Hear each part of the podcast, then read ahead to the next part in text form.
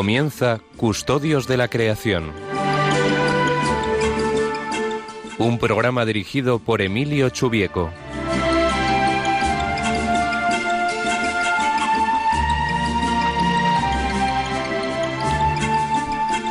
Buenas tardes, queridos oyentes. Feliz Año Nuevo. Es el primer programa que desde el que me dirijo a vosotros. Eh, como decía un, un viejo amigo, año nuevo, lucha nueva. Este año vamos a tratar cosas de gran interés dentro de la temática del programa. Hoy vamos a dedicar eh, la mayor parte del día del, programa a hablar de, de algunas de las razones eh, que tienen que ver con, nuestra fe para conservar la, naturaleza. Como hacemos habitualmente, en primer lugar comentaremos el Evangelio del día, el sentido ecológico, ambiental que tiene este Evangelio. Mm, hay un montón de dimensiones, naturalmente, de cualquier texto del Evangelio que leamos. Y luego tendremos una entrevista con una persona que lleva muchos años trabajando en la gestión ambiental desde una perspectiva eh, cristiana. Eh, iniciaremos en breve el programa. Hello, darkness, my. I've come to talk with you again. because a vision softly creeping left its seeds while I was sleeping, and the vision that was planted in my brain still remains within the sound of silence. Restless dreams, I walked alone Narrow streets of cobblestone. Neath the halo of a street lamp, I turned my collar to the cold and damp. When my eyes were stabbed by the flash of a neon light, split the night the sound of silence. And in the naked light I saw ten thousand people, maybe more. People talking without speaking. People hearing without listening. People writing songs voices never share. No one did the sound of silence. Fool said I, you do not know. Silence like a cancer grows. Hear my words that I might teach you. Take my arms that I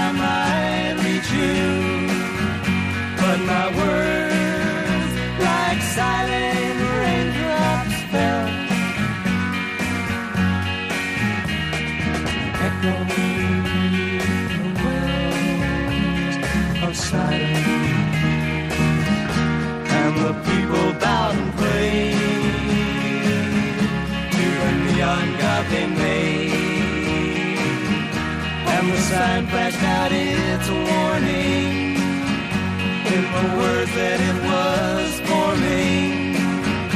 And the sign said the words of the prophets are written on the subway walls, the tenement halls, whispering sounds of silence.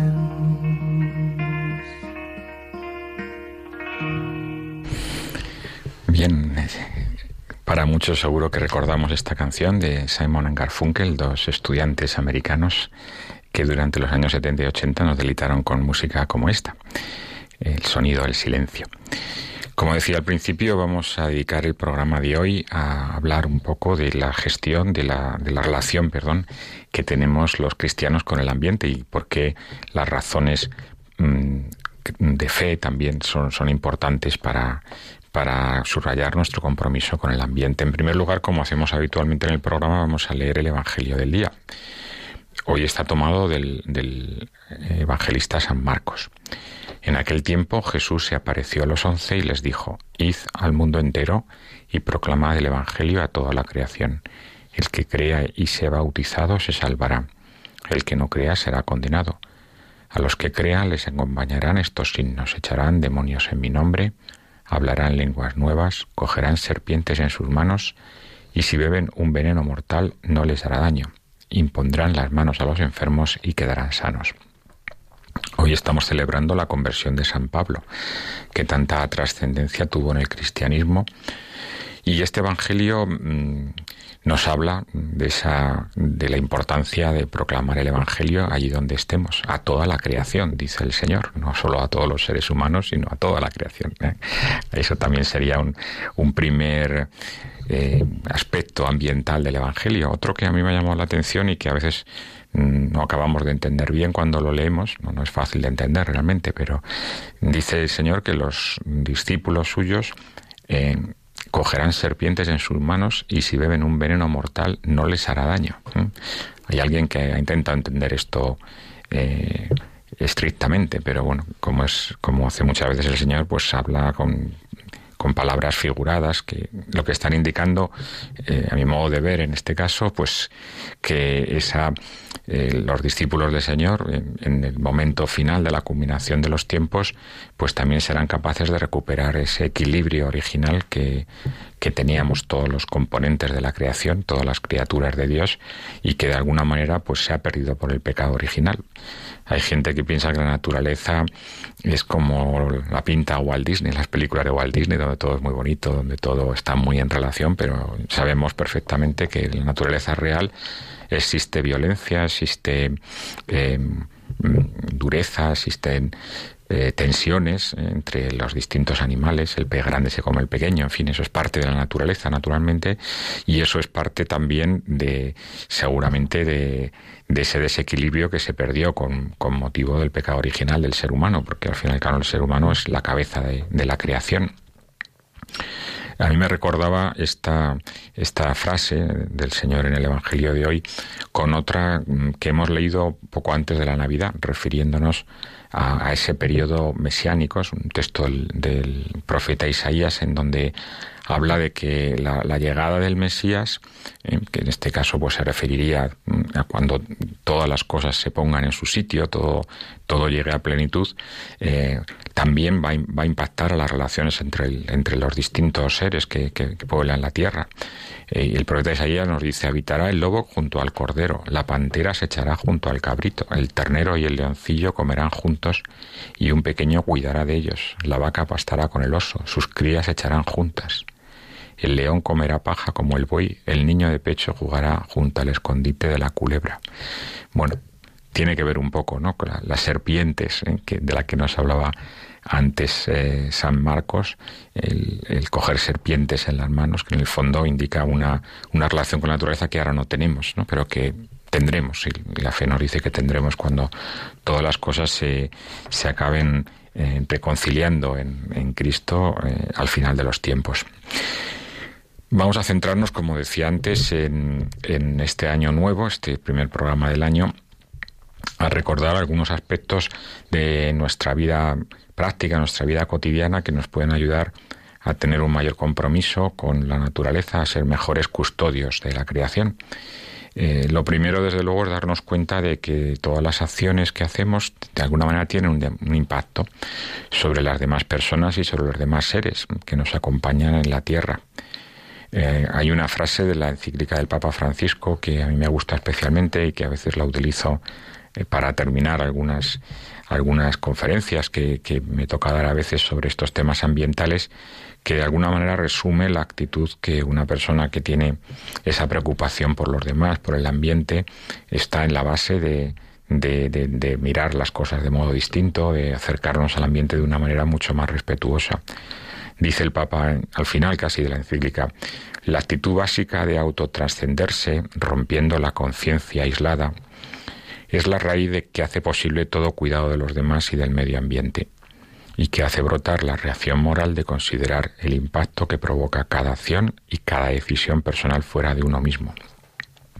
O sea, la actitud básica de, de autotrascenderse, dice el Papa, de ir más allá de pensar que nuestras acciones pues no se acaban en nosotros mismos, sino que tienen un impacto un, que afectan positiva o negativamente a los demás, al entorno en el que nos movemos, a los recursos que utilizamos. En el fondo es el Papa está apelando a, la generosidad, ¿eh? a pensar siempre que, que, de nosotros dependen muchas cosas, dependen en primer lugar muchas personas naturalmente, y, pero también dependen las demás criaturas que comparten con nosotros este planeta.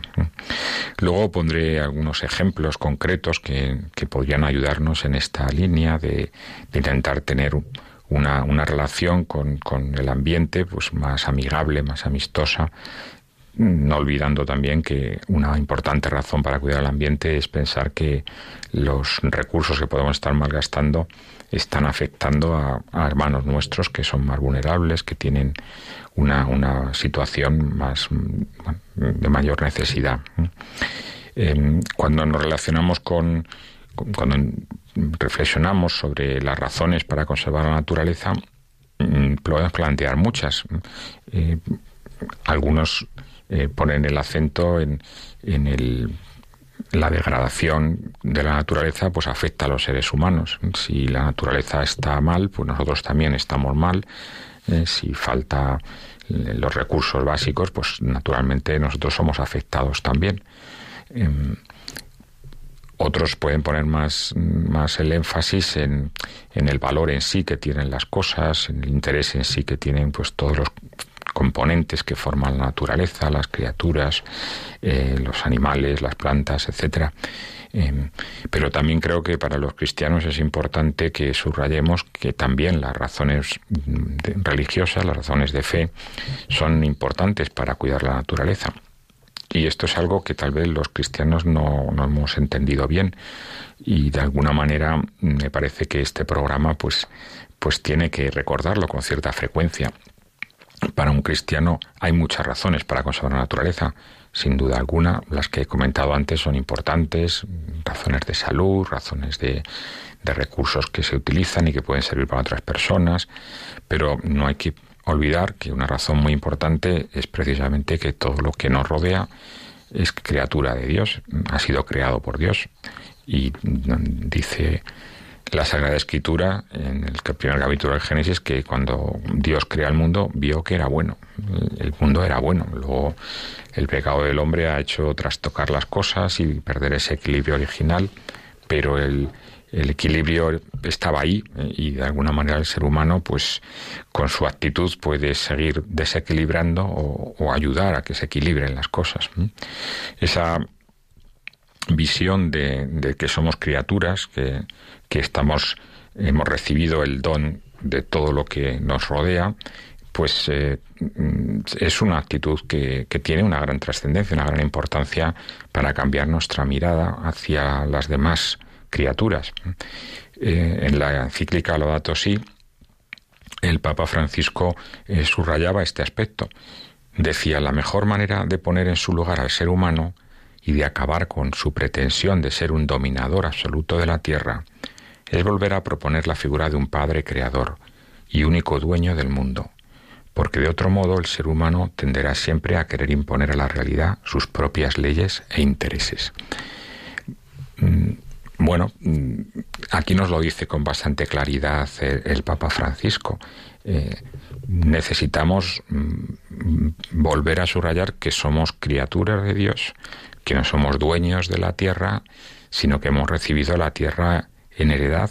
Nuestro Padre Dios eh, nos ha regalado pues todas estas cosas estupendas que tenemos a nuestro alrededor, la belleza de lo que nos rodea, eh, también los recursos que nos ayudan a alimentarnos y a proveernos de lo más necesario, pero sin olvidar que no somos dueños de esto, sino que, que es Dios realmente el que, eh, el que en última instancia es Señor de todo.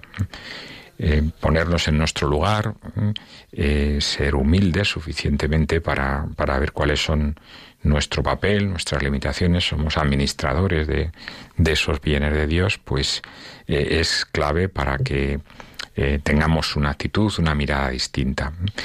En definitiva, pues esta razón, la, considerar que la naturaleza es una creación de Dios, debería de ser una razón muy, muy importante para cualquier creyente pero mm, no, no se reconoce de esta manera, no se entiende bien. En una reciente encuesta que publicaron hace un par de años, eh, hablando de eh, la cercanía ambiental de los, de los jóvenes, en España mm, les daban a elegir entre unas razones para conservar la naturaleza cuál sería la, la, que ellos tendrían como más importante. Y una de ellas era esta, precisamente, porque es una creación de Dios. Bueno, pues la mayor parte de los que respondían, eh, ni siquiera entre las personas que se consideraban mm, bastante o muy religiosos, elegían esta como la primera opción, lo cual, pues de alguna manera viene a, confirmar que no estamos explicando bien dentro de la Iglesia la importancia de la motivación religiosa para la conservación ambiental. De este tema precisamente quería hablar con nuestro invitado de hoy, eh, José María Mayarach, consultor ambiental es doctor en biología, máster en ciencias ambientales y licenciado en geología y miembro del grupo especialista en valores culturales y espirituales de la Comisión Mundial de Áreas Protegidas de la Unión Internacional de Conservación de la Naturaleza, que es seguramente la, entidad internacional más importante en estos temas de conservación de la naturaleza. Y él mm, lo hemos invitado hoy porque tiene muchísima experiencia en eh, reflexionar y trabajar con, con comunidades religiosas de muchos lugares del mundo y de muchas religiones también sobre el, papel, eh, la importancia de los valores espirituales en la conservación ambiental. Él da clases en, varias universidades eh, y tiene una, una, grandísima experiencia en esta, en esta cuestión. Ha coordinado, bueno, coordina todavía la asociación Silene, dedicada a fomentar la integración de los valores espirituales en la conservación de la naturaleza. Eh, ¿Estás por aquí, José María?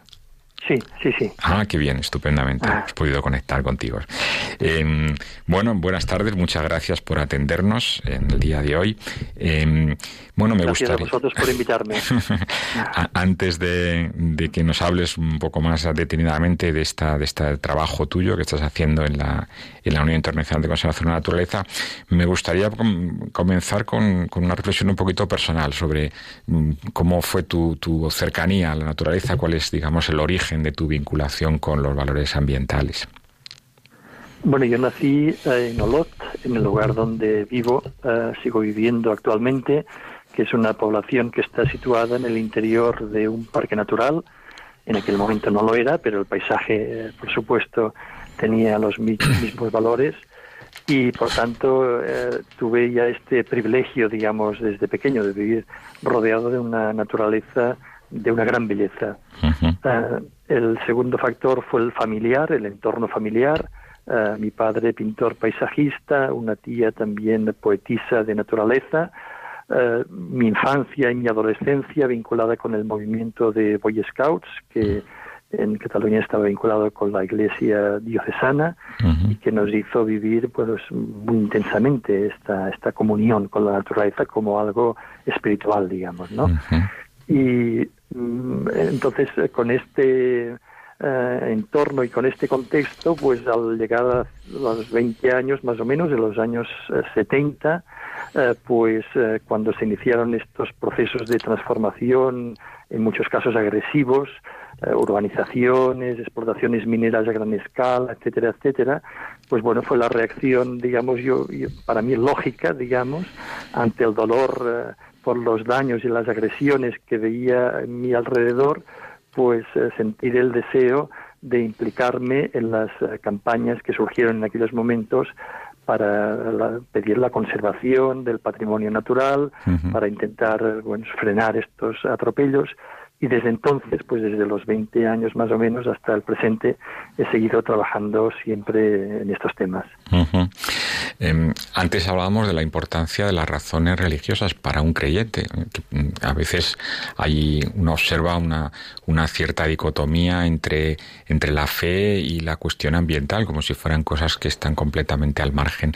Eh, ¿Qué, qué argumentos daría esto a un creyente para que la custodia de la creación la, la, considerara como un valor central de su fe y no como algo marginal o una adaptación a los nuevos tiempos, en fin, otras cosas que uno podría juzgar.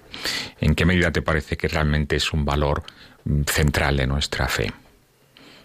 Bueno, yo estoy convencido, por supuesto, que es un valor central a la hora de dar argumentos eh, y sobre todo para una audiencia tan diversa como la que supongo que ahora nos está escuchando, pues la verdad es que es un poco difícil eh, de argumentar. Y yo creo que lo importante es reconectar, digamos, profundamente con la naturaleza. Es decir, mm, que precisamente si precisamos argumentos es porque hemos perdido el vínculo, el vínculo profundo con la naturaleza un vínculo que debería de ser eh, mm, no solo mental, digamos, o sea, no solo pensar que estamos vinculados, como es así, y no puede ser de otra manera, sino vivirlo, ¿no? Vivirlo con plenitud.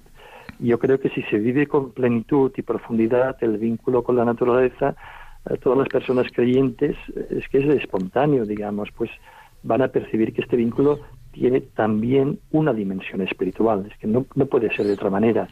Lo que ocurre es que, claro, vivimos en una civilización, eh, digamos que en un entorno social donde la mundanidad, donde el materialismo, donde la tecnocracia, el consumismo, etcétera, pues han creado toda una serie de, de pseudovalores o de antivalores, por decirlo así, que han penetrado dentro de la mentalidad y del estilo de vida de muchos creyentes.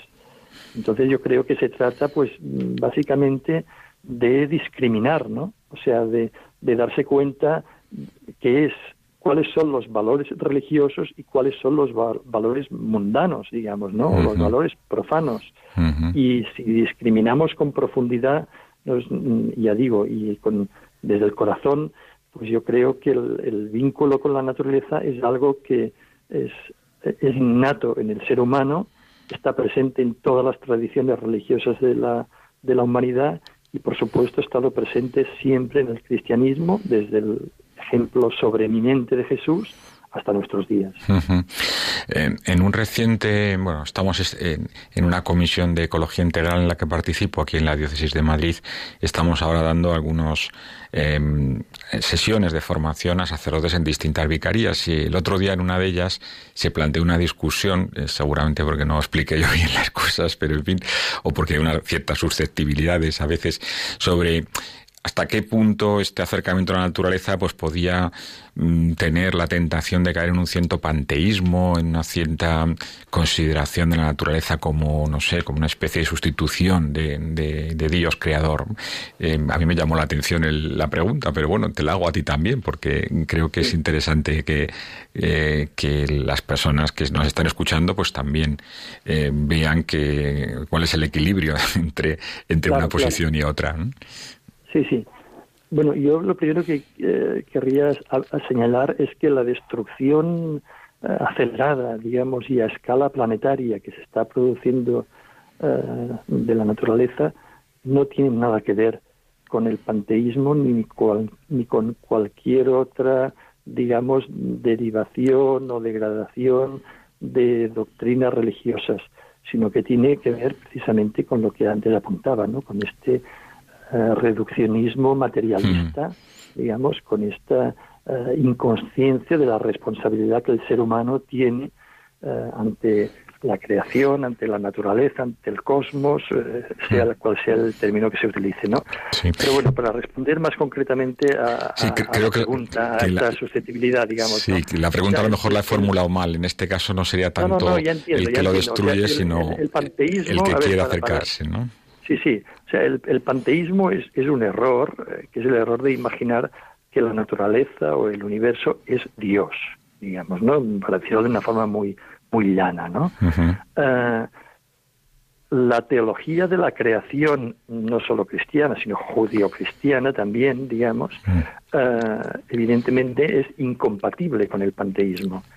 Pero la tradición cristiana y otras tradiciones teístas igualmente nos dicen que Dios, que la divinidad, digamos, es omnipresente.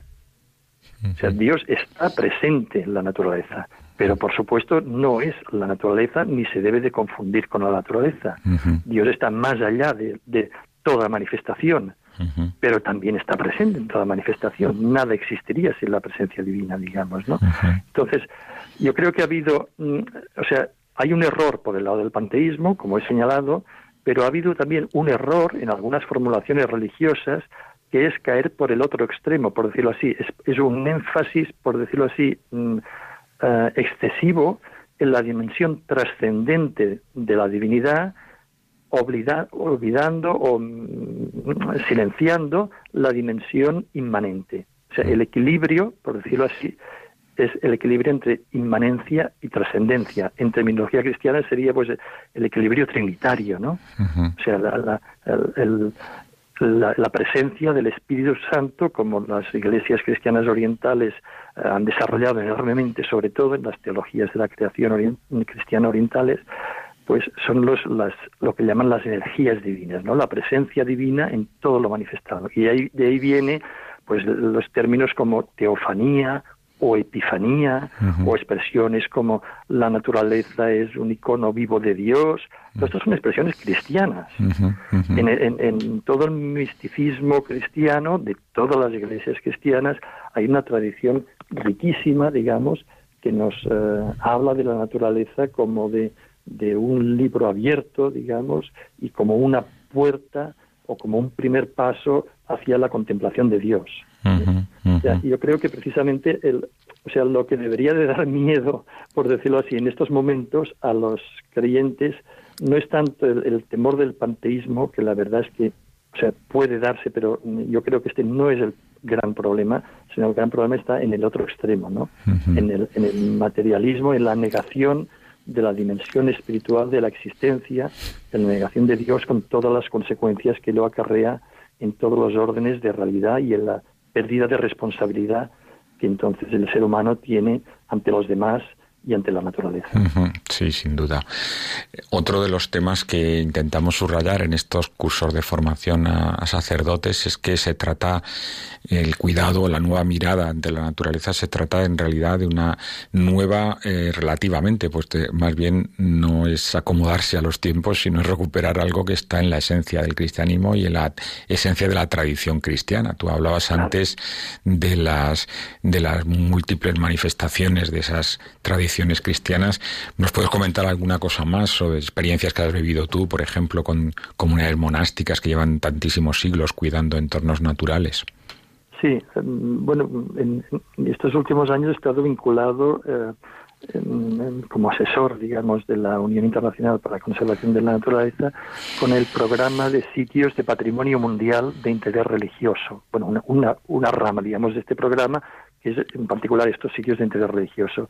Y esto me ha dado pues la oportunidad de conocer por dentro y de, colaborar pues con un gran número de, de, comunidades religiosas y en este caso pues muchas de ellas cristianas, monásticas, que desde hace siglos, o en algunos casos más de un milenio, y, esto se dice pronto, digamos, están custodiando con una responsabilidad pues eh, admirable, no se puede decir de otra manera, eh, territorios, pues espacios naturales que hoy día han sido reconocidos como patrimonio mundial tanto natural como cultural. Es decir, tanto en su dimensión cultural como en la dimensión propiamente de patrimonio natural, precisamente como resultado, como efecto de estas buenas prácticas mantenidas a lo largo de los siglos, basadas, y esto es lo importante, basadas en una cosmovisión estrictamente cristiana, porque las, comunidades monásticas son personas, sean masculinas o femeninas, digamos, eh, hay ejemplos de todos, eminentes de todos,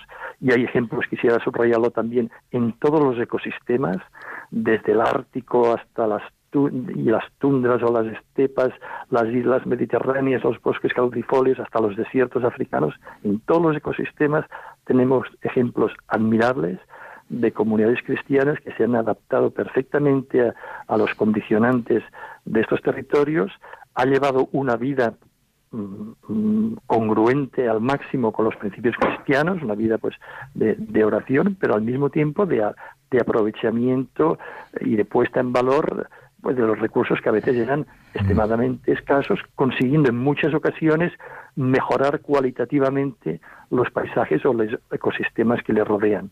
Ya digo, de todos estos temas eh, se han hecho estudios, se han hecho trabajos, hay muchas publicaciones, pero yo quiero subrayar que cuando se habla de sostenibilidad, eh, que es un término muy manoseado y que a veces no se sabe muy bien eh, qué significa, yo creo que debemos de mirar los ejemplos de las comunidades o de las poblaciones que han demostrado a, través de los siglos que son sostenibles. Claramente. Y dentro del mundo cristiano, para mí estos ejemplos los tenemos sobre todo las comunidades monásticas.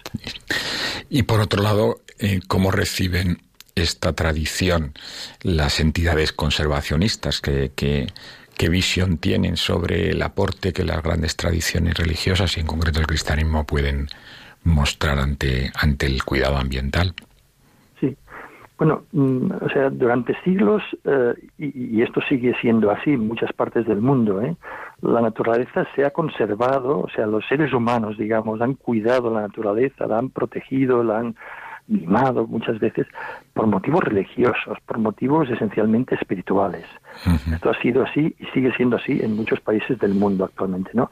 Eh, claro, a partir de la revolución industrial, sobre todo eh, del siglo XX, ¿no? Cuando los desarrollos industriales empiezan a impactar a gran escala mundial en la conservación, surge un movimiento de conservación mm, occidental eh, utilizando pues el lenguaje y todo el utillaje digamos de las ciencias occidentales modernas y desarrollando unos modelos de conservación que son las pues, las estrategias de espacios protegidos o de especies protegidas, etcétera, que se han ido difundiendo por el mundo. ¿no?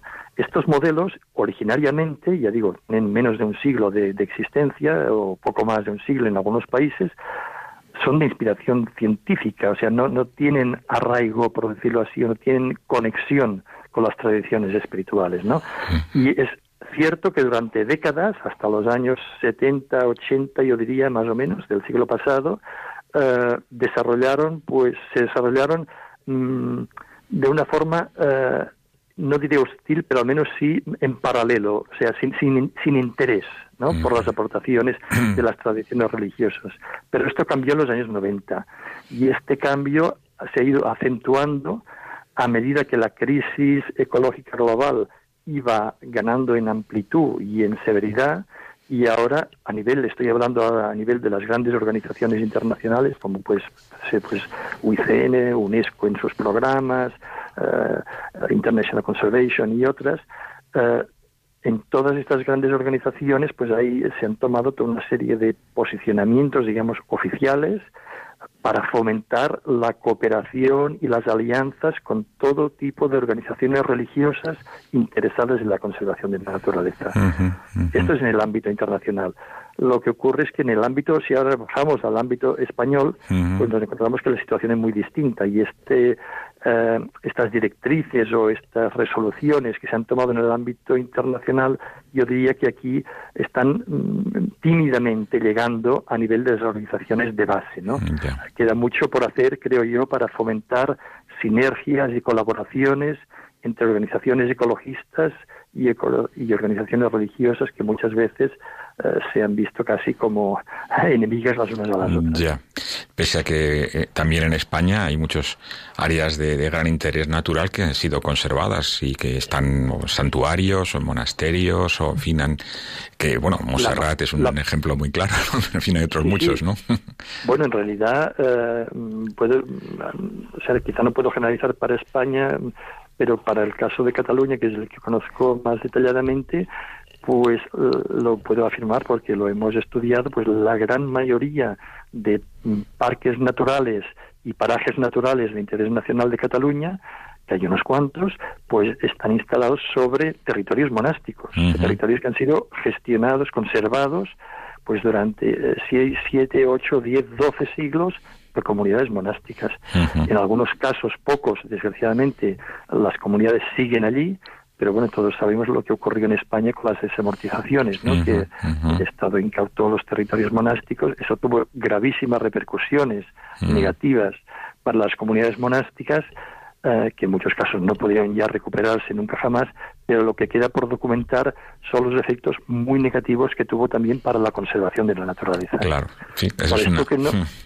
por esto no, debe de extrañar que hoy día, y, eh, en, en Europa meridional sobre todo, y Europa del Este, una gran parte, insisto, de, los mejores espacios protegidos, cuando examinamos históricamente, digamos, su gestión, eh, pues hay que rendir tributo a las comunidades monásticas cristianas que tuvieron, fueron sus custodios.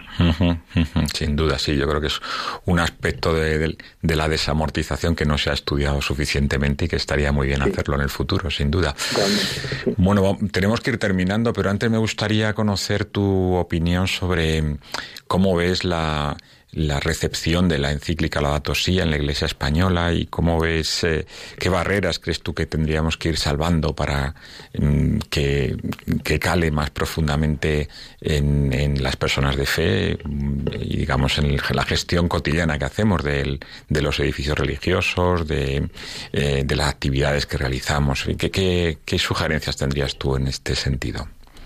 Ah, bueno, ahora se cumplen casi cinco, años. Cinco años, sí. Este año, en, mayo, celebraremos. La verdad es que es una encíclica que muchas personas la esperábamos pues con gran expectación y no solamente del mundo cristiano, porque la verdad es que cuando salió yo creo que tuvo incluso mejor acogida fuera que dentro del mundo cristiano, ¿no? Sí. Eh, yo tampoco puedo responder en este caso con una visión española. Me voy a limitar a decir la, impresión que tengo en Cataluña. Eh, la impresión es que la recepción ha sido mucho más tímida, por decirlo así, de la que yo me esperaba. Eh, creo que no, no ha calado eh, el mensaje de la Laudato Si. Claro, es un mensaje de mucha envergadura, eh, de un cuestionamiento profundo a unas inercias, a unos estilos de vida y creo que es un mensaje que, que va a seguir siendo de actualidad el resto de nuestras vidas, por supuesto, digamos, ¿no? y seguramente mucho más.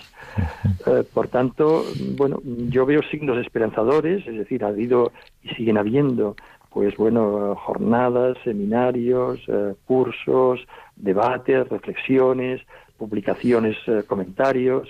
Se ha creado recientemente en Cataluña, por ejemplo, una red de parroquias ecosolidarias trabajando en esta línea. Bueno, pero queda muchísimo por hacer, ¿no? Claro, eh, este término, este concepto de conversión ecológica es un concepto muy fuerte cuando uno lo piensa así en profundidad, ¿no? Sí.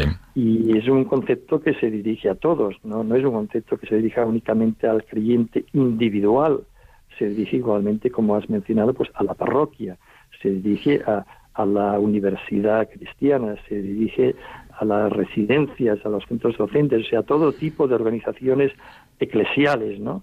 Porque la inmensa mayoría, la verdad es que precisan esta conversión. ¿Por qué? Pues simplemente porque han, eh, digamos, se han desarrollado o se han estructurado pues sin tener en cuenta, eh, sin ser conscientes muchas veces de las repercusiones ambientales y sociales de, las decisiones que habían tomado. Y, subrayo sociales porque yo creo que uno de los grandes mensajes de los datos sí es que la justicia ambiental y la justicia social son interdependientes, que es imposible conseguir una sin otra. Por tanto, los, y ahí viene la importancia también del concepto de ecología integral que la encíclica elabora con, un gran detalle, digamos. ¿no? Entonces, mm, obstáculos, pues bueno, son los obstáculos, digamos, clásicos a toda conversión. O sea, son básicamente los mismos. La propia encíclica, de hecho, que es muy didáctica, apunta incluso, la encíclica señala cuáles van a ser los obstáculos que los lectores se van a encontrar para aplicar las recomendaciones de la encíclica. Bueno, desde la negación del problema, desde la resignación cómoda, etcétera, etcétera, ¿no? O sea, son los obstáculos de siempre. O sea, convertirse siempre, siempre requiere un esfuerzo, una fe, un acto de fe y, de, movilizar la voluntad. Y en, en, el caso de sociedades, digamos, eh, bienestantes y relativamente ricas, pues como son nuestras sociedades, pues eh, una opción de menos consumo, pues, eh, de más austeridad, de compartir con los más necesitados, todo esto mm, pues no es tan fácil. Y bueno, es lo que vemos. O sea, son, son las resistencias, digamos, que, que el confort muchas veces genera. Y por esto yo creo que es sumamente importante eh, tener ejemplos inspiradores. Aparte de, los, eh, de las comunidades monásticas, que para el grueso de la sociedad se ve como una opción pues muy minoritaria, yo creo que precisamos ejemplos inspiradores pues de, de parroquias, de comunidades seglares, de centros docentes, eh, de universidades, etcétera, que se comprometan efectivamente a movilizar sus esfuerzos y energías en la dirección de la eh, conversión ecológica y que puedan, demostrando con, con, su testimonio que es factible, puedan después animar y ser referentes para los demás.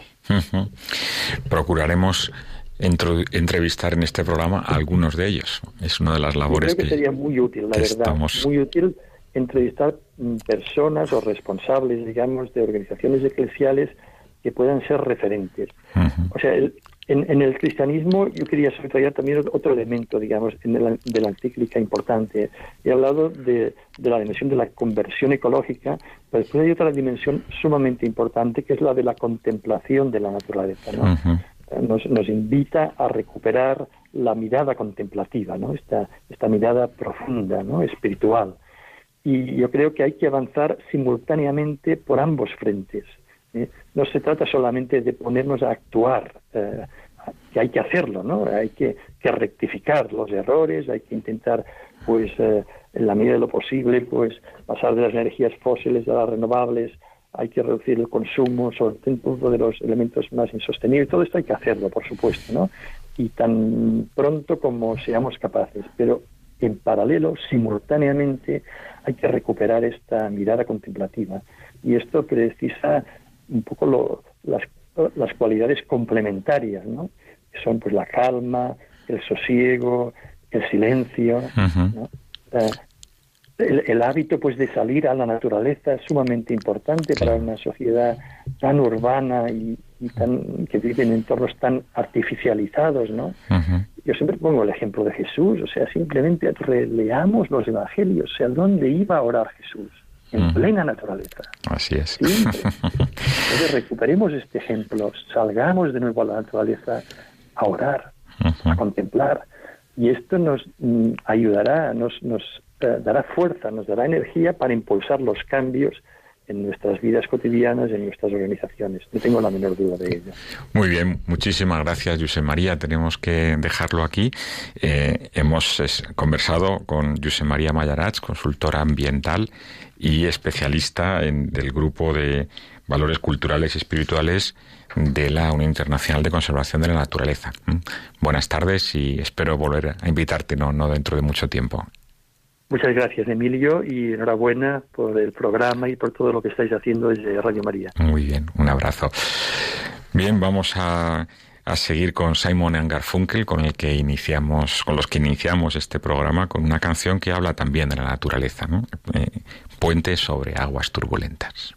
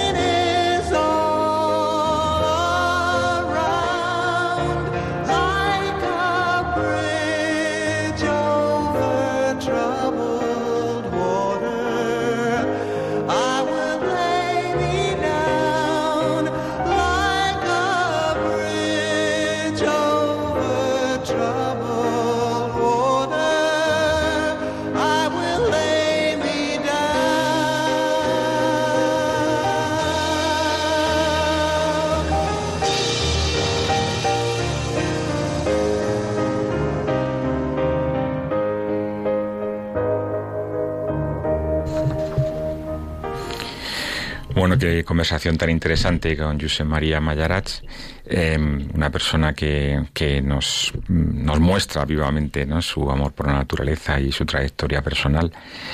Em, eh, como decía al principio, estamos en un año nuevo y parece que un año nuevo nos da ánimos para arrancar con nuevas con nuevos hábitos con nuevas luchas mm, personales eh, para, para, hacerlo mejor eh, y en este tema de la, de la conservación de la naturaleza de la cercanía a la naturaleza pues todos podemos hacer algo nuevo. Algo que nos ayude a, como decía bien José María a acercarnos un poco más a ella a contemplarla un poco más y también a procurar que nuestro estilo de vida pues sea más, más acorde, más, más equilibrado y que evite pues sufrimientos a, las personas que, que de alguna manera están em, impactando, siendo impactadas por, por esa degradación de la naturaleza que causa nuestro consumo. Y, por eso, mm, con la conversión ecológica, la ecología integral nos lleva a replantearnos muchas cosas de las que hacemos. No se trata, claro está, de de cambiar radicalmente de un día para otro, no es posible, pero sí de ir concretando pequeñas cosas que, que puedan ayudarnos en la línea correcta. En el fondo esa es la virtud. La virtud es ir repitiendo hábitos eh, virtuosos, hábitos buenos, y a la vez hacerlo de una manera alegre. No se trata de Em, de hacer las cosas por un sentido de la obligación, por decirlo así, sino disfrutando, viéndonos que, que, eso es lo que eh, esa, esa forma de vivir generosa, pensando en los demás, mm, es lo que, lo que el Señor nos pide, lo que el Señor eh, nos, nos, recomienda también para, para, en el fondo, hacernos más felices también. Em, la, la, antes decíamos que pensar en el impacto que tiene lo que hacemos nos llevará a ser más generosos con los demás también, no solo con la naturaleza, también con los demás. En el fondo es parte de la misma idea, la ética del cuidado que se aplica a todo, al cuidado de las cosas, del cuidado de los seres vivos, del cuidado de las demás personas, naturalmente. En una reunión que tuvimos hace poco, con, había varias personas y entre ellas pues una que, que, conozco bien, que tiene un, gran, eh, un gran compromiso ambiental y me llamó la atención porque en medio de bueno de unas cosas que estábamos discutiendo pues alguien hizo una alusión a un tema mío personal que bueno a mí no me molestó excesivamente esa es la verdad pero ella me comentó al terminar la reunión, oye, ¿a que no te ha gustado esto? Pues la verdad es que no me había gustado mucho, pero me dio, me gustó mucho el detalle porque mm, me di cuenta de que esa persona estaba pendiente realmente de los demás y, y en eso se manifiesta que eh, que nuestra vida pues está volcada hacia afuera, está volcada hacia adentro porque intentamos llenarnos de Dios, pero eso nos lleva a volcarnos hacia afuera, volcarnos hacia los demás. Eh, como decía al, inicio, ese volcarnos hacia las demás criaturas y hacia, hacia los, mm, los recursos que afectan a las demás personas, pues se puede concretar en las cosas cotidianas que hacemos. Antes decía José María, tener una vida más sobria, una vida más, más austera, pues eso es parte muy directa de nuestra tradición cristiana, porque en realidad todo lo que hacemos, todo mm, lleva consigo el uso de una serie de, recursos, energía, eh, materias primas, mm, em, eh, elementos, eh, tintes y cualquier otro elemento que, que al final hace que lo que estemos usando cotidianamente, la ropa, la comida, el transporte, pues haya requerido un, esfuerzo para sacarlo adelante, un, la, conjuntar una serie de elementos que mm, se justifican en la medida en que eso que estamos usando es, razonable, es necesario. Y claro, la primera cosa que teníamos que preguntarnos es esa, es precisamente si eso que estamos consumiendo realmente es necesario. Una de las grandes enfermedades que tiene el mundo contemporáneo, el mundo occidental, es eh, la, el consumismo, el, esa, esa tendencia a a comprar cosas que no necesitamos realmente. Estamos estos días acabando las rebajas y hace no mucho escuchaba en la radio que el 80% de lo que compramos en rebajas no es necesario, no lo utilizamos realmente o se queda enseguida eh, desactualizado. Claro, los recursos que han sido necesarios para generar ese pantalón o, esa, o ese traje o ese jersey es el algodón, el cultivo, el agua, la energía, el transporte, los tintes, todo eso, em, para nada. Realmente lo pensamos un poco y, no tiene mucho sentido.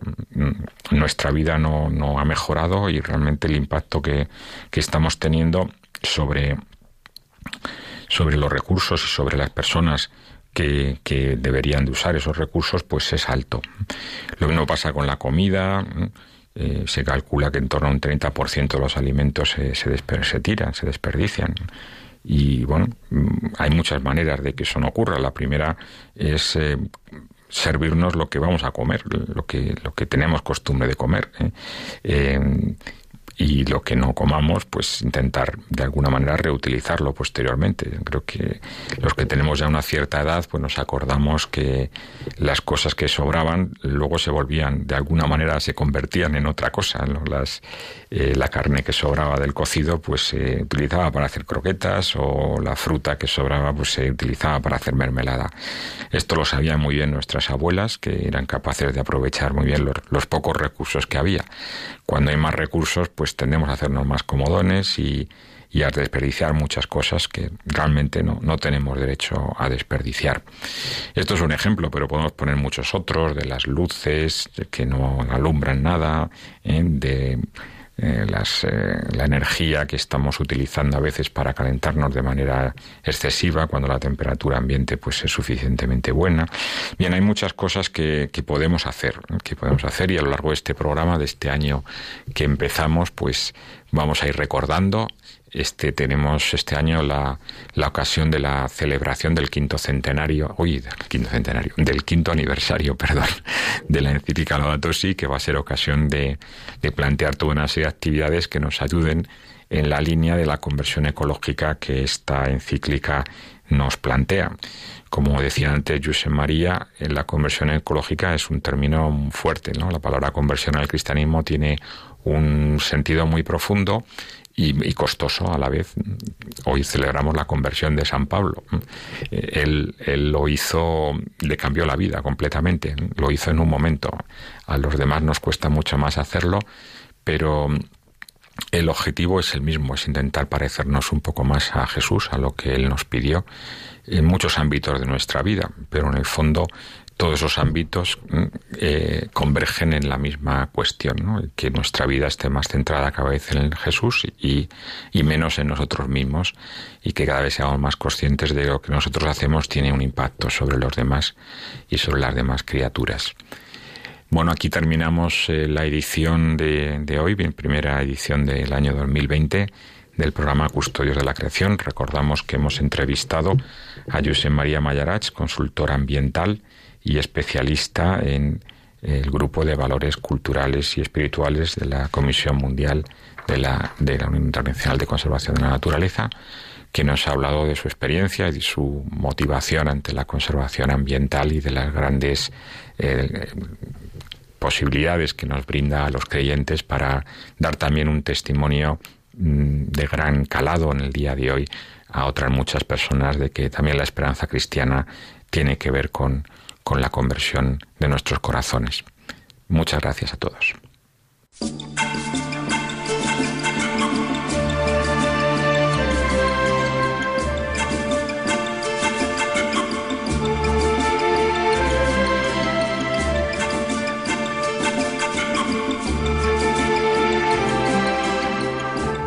Acaban de escuchar el programa Custodios de la Creación, dirigido por Emilio Chubieco.